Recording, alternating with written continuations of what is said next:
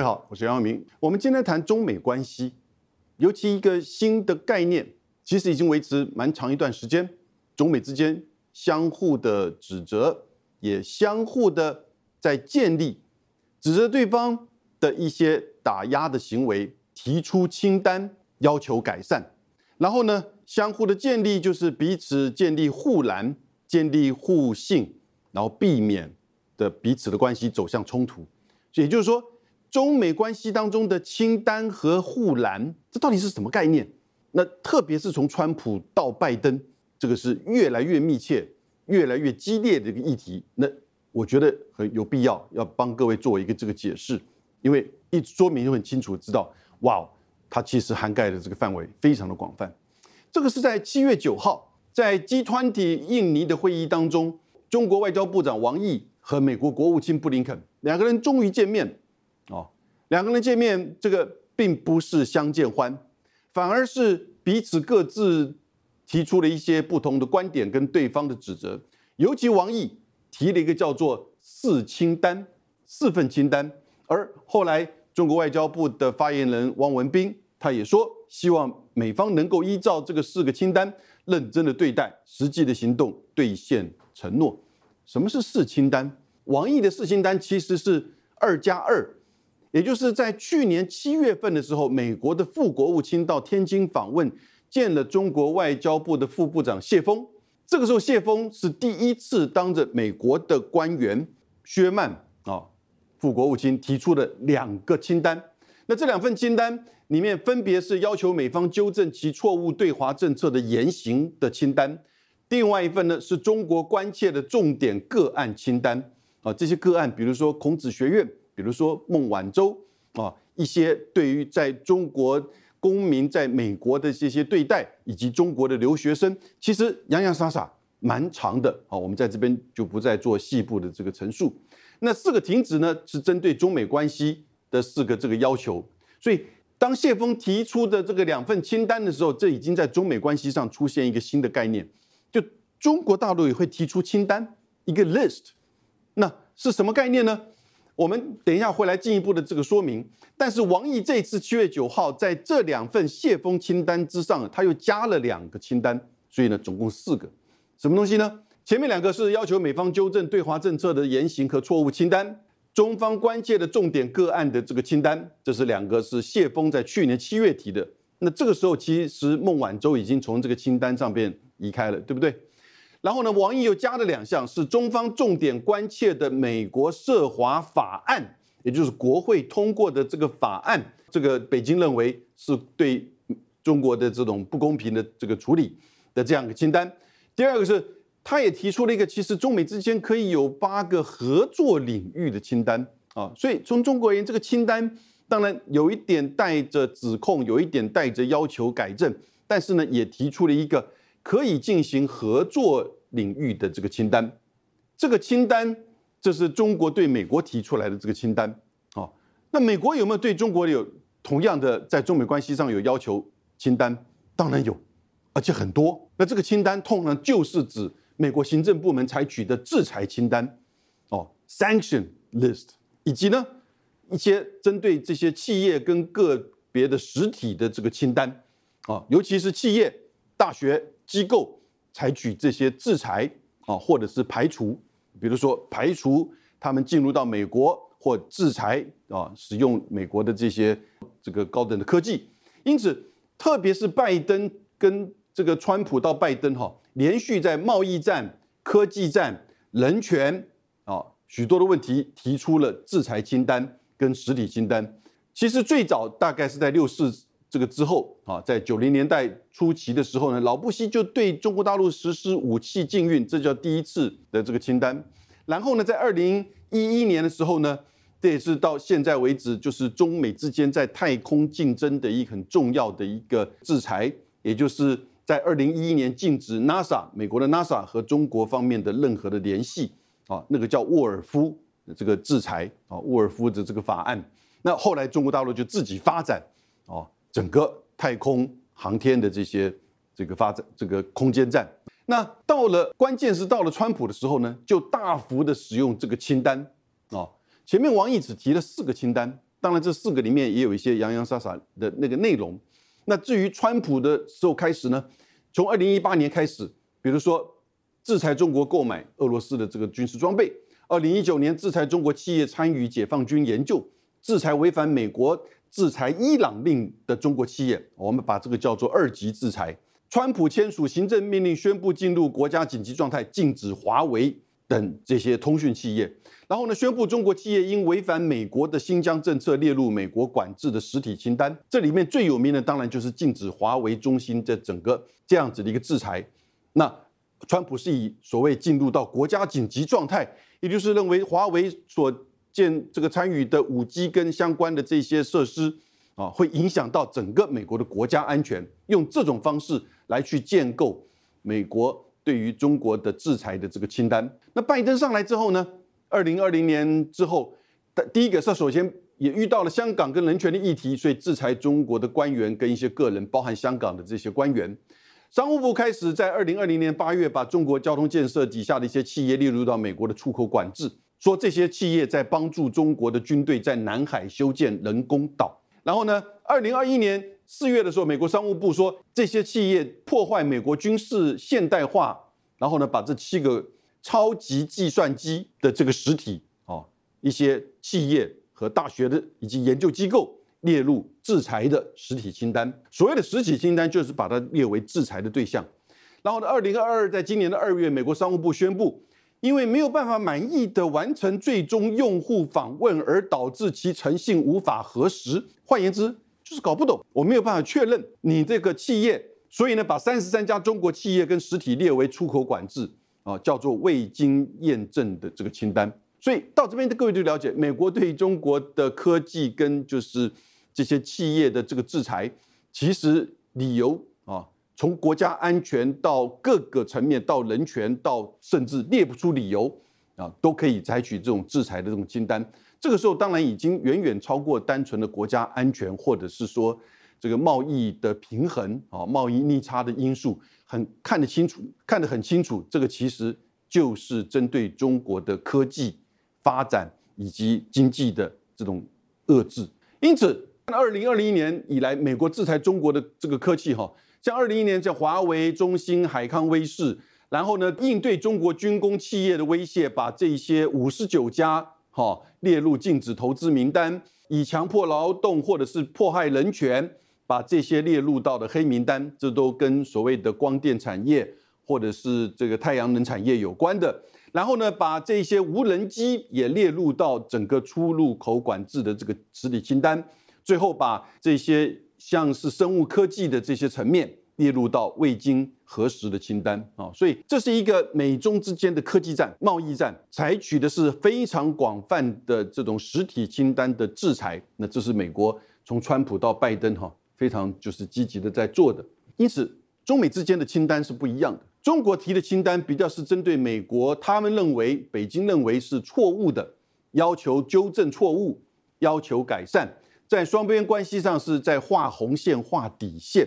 哦，然后要求美国不要越界，是一种比较像是防御性的，也就是说美国采取的这个作为它的反应，那但是带有可能接下来会有些反制或者是报复的这种警告意味。哦，已经很清楚。再看美国的这个清单呢，也就是实体清单跟制裁清单，制裁遏制中国的科技、军事、人权，啊，显然是攻击性压制，就是中国的发展与挑战。啊，这边讲的人权是认为中国违反人权的这些事件，所以这个清单的这个出发点，哦，跟这个要求就不一样。中美之间的相互的竞争，在清单的这个层面看起来已经到达就是对抗。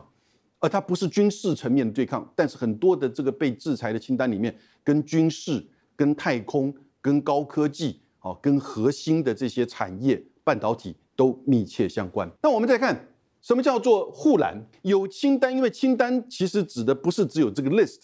而是指的其实是采取实际上的制裁，哦，或者是这个遏制、打压的这些作为，然后呢，对方的这个反应以及这个美国。的这些实体清单的这个内容，但是护栏呢，就是说，当双方的这个竞争跟对抗已经走到已经越来越激烈的时候啊，会不会这个擦枪走火，然后呢，就产生这种冲突。所以美中之间都觉得说，我们中间应该做一些护栏，在我们共同走这个道路上哈，避免碰撞，避免发生这种冲突。所以中美之间的护栏是一个避险啊，也避免误判，避免发生冲突，以缓和这种彼此的关系啊，避免造成就是直接的对抗。但是呢，要注意到护栏，我们之间的护栏并不是谈判。我们这样告诉人，美国认为什么是护栏。中国认为什么是护栏？那护栏也不是在解决问题的，只不过是中间做了一个栅栏，避免我们掉到栅栏之外而产生的这个冲突。而在栅栏之外，可能就进入到这种红区冲突区。所以呢，也就是双方为什么要建这个护栏？所以最多可以说，护栏就是一种信心建立的措施，我们叫做 confidence building measure，所以叫 CBM。某种程度的叫做预防性外交，就预防。真正的冲突发生的这些外交的措施，好，所以护栏这个概念，为什么今天讲清单跟护栏？我们清单已经讲得很清楚了，那护栏就了解这个是在中美之间，他们这些高层决策者经常这样挂在口上的。也就是说，我们要了解，当他们在这个谈论这些议题的时候，到底是什么意涵？清单就是一种制裁，也是一种抱怨。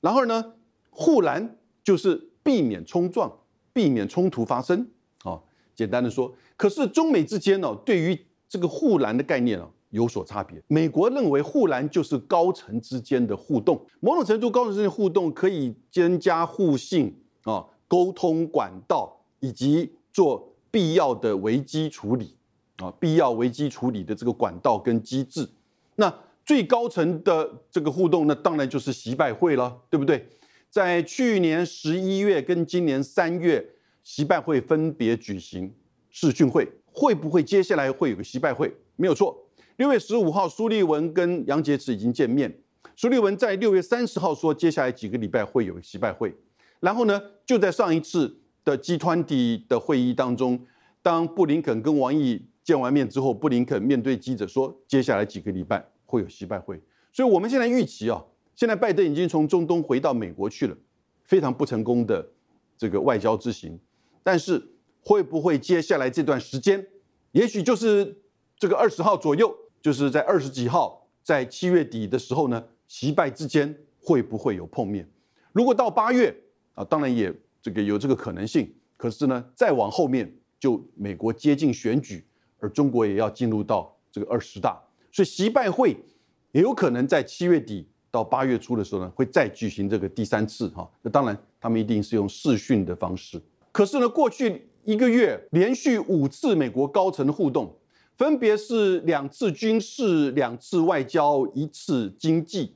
军事层面是这个国防部长魏凤和和这个美国的国防部长奥斯汀在新加坡见面。然后呢，军另外一个军事就是他这个参谋联参谋组长李作成跟美国的参谋联席会议主席米利也视讯的这个会面。所以国防部长、参谋总长啊，两个军事。两个外交分别是杨洁篪和苏利文啊，在卢森堡。然后呢，刘鹤，然后这个王毅和布林肯，我们刚刚一开始进来提到的七月九号，这个是两个外交层面的。然后呢，七月五号，这个是叶伦打电话给刘鹤。而这五次哈，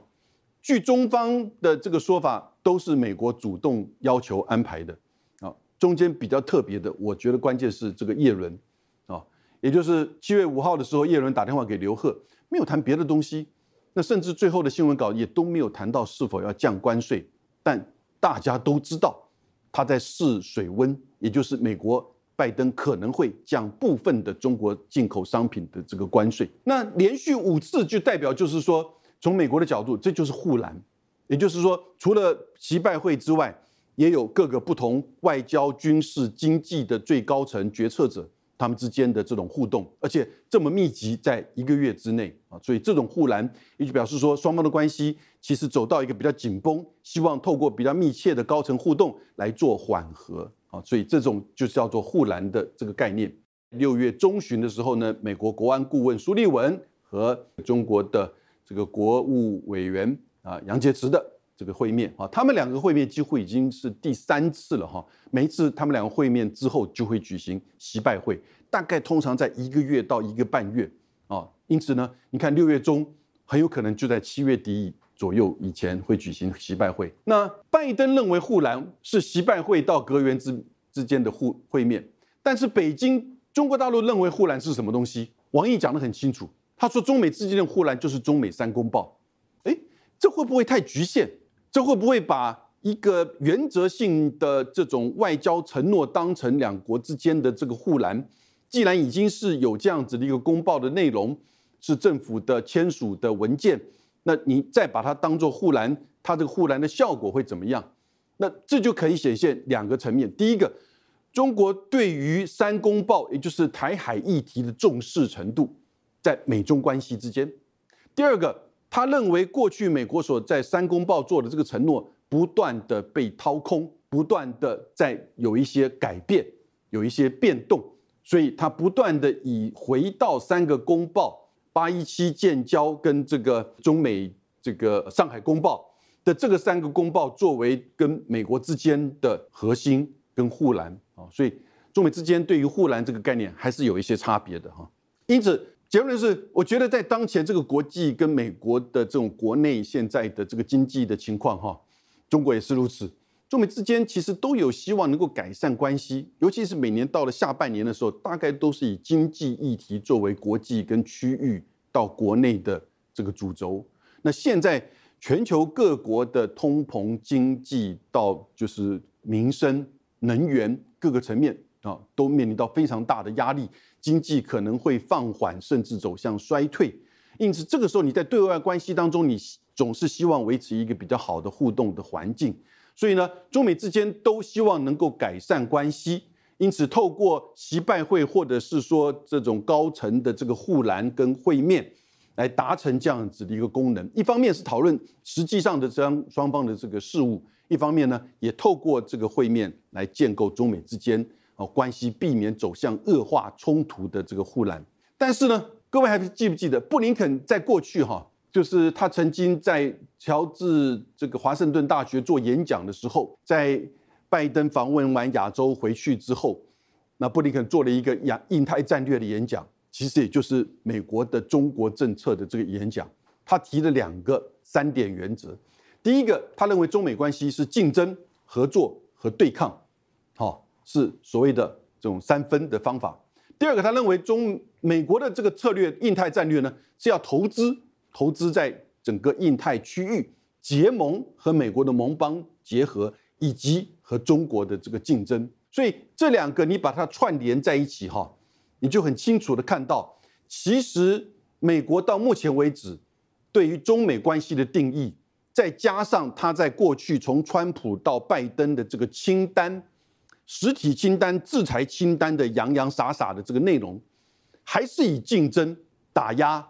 遏制。甚至对抗为主轴，啊，至于护栏，大概只是避免冲突，然后呢，避免走向真正的这种完全不可逆转的这个关系的这样发展。所以呢，我觉得未来美国会还是在清单跟护栏之间，但是这个清单的这个角色可能会越来越严重，越来越重要，而护栏会不会也同时的加深它的这个重要性，就要看拜登。哦，习近平习拜会是不是有另外一番的新的这个安排？但是呢，中美之间的这个关系呢，会是在这样一个清单跟护栏之间不断的交错的弹性的这个互动当中，继续的往竞争跟对抗的主轴方面发展。今天为各位分析到这里，谢谢大家，拜拜。